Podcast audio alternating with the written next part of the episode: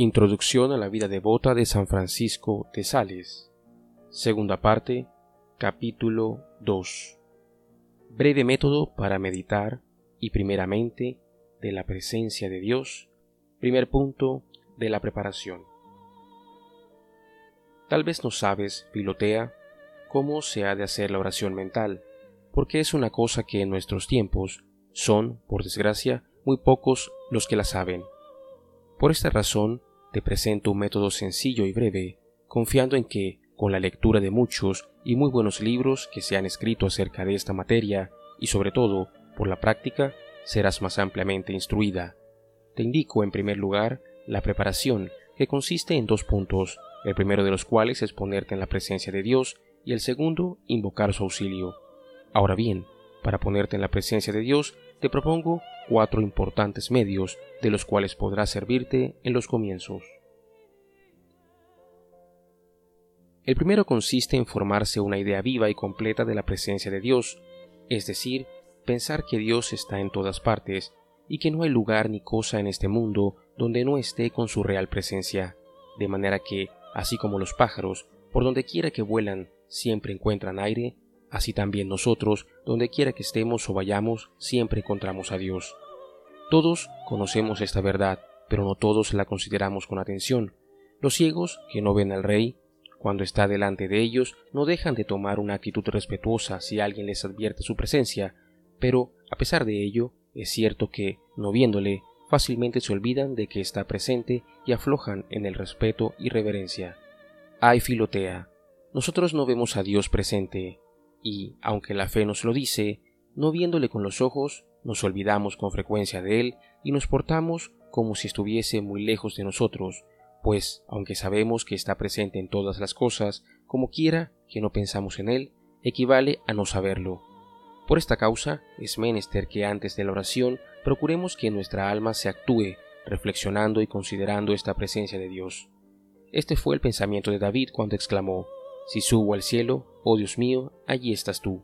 Si desciendo a los infiernos, allí te encuentro. Y en este sentido hemos de tomar las palabras de Jacob, el cual, al ver la sagrada escalera, dijo, Oh, qué terrible es este lugar. Verdaderamente Dios está aquí y yo no lo sabía. Al querer pues hacer oración, has de decir de todo corazón a tu corazón, Oh corazón mío, oh corazón mío, realmente Dios está aquí. El segundo medio para ponerse en esta sagrada presencia es pensar que no solamente Dios está presente en el lugar donde te encuentras, sino que está muy particularmente en tu corazón y en el fondo de tu espíritu, al cual vivifica y anima con su presencia.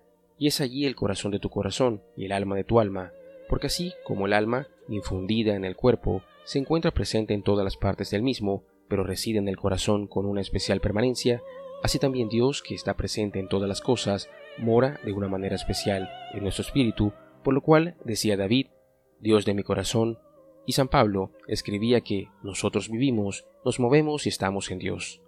Al considerar pues esta verdad, excitarás en tu corazón una gran reverencia para con Dios, que está en él íntimamente presente. El tercer medio es considerar que nuestro Salvador, en su humanidad, mira desde el cielo todas las personas del mundo especialmente los cristianos que son sus hijos, y todavía de un modo más particular a los que están en oración, cuyas acciones y movimientos contempla. Y esto no es una simple imaginación, sino una verdadera realidad, pues aunque no le veamos, es cierto que Él nos mira desde arriba. Así le vio San Esteban durante su martirio. Podemos pues decir muy bien con la esposa de los cantares, vedle detrás de la pared, mirando por las ventanas, a través de las celosías. El cuarto medio consiste en servirse de la simple imaginación, representándonos al Salvador en su humanidad sagrada, como si estuviese junto a nosotros, tal como solemos representarnos nuestros amigos. Cuando decimos me parece que estoy viendo a tal persona que hace esto y aquello, diría que la veo y así por el estilo. Pero si el Santísimo Sacramento estuviese presente en el altar, entonces esta presencia será real y no puramente imaginaria, porque las especies y las apariencias del pan serían tan solo como un velo, tras el cual nuestro Señor realmente presente nos vería y contemplaría, aunque nosotros no le viésemos en su propia forma.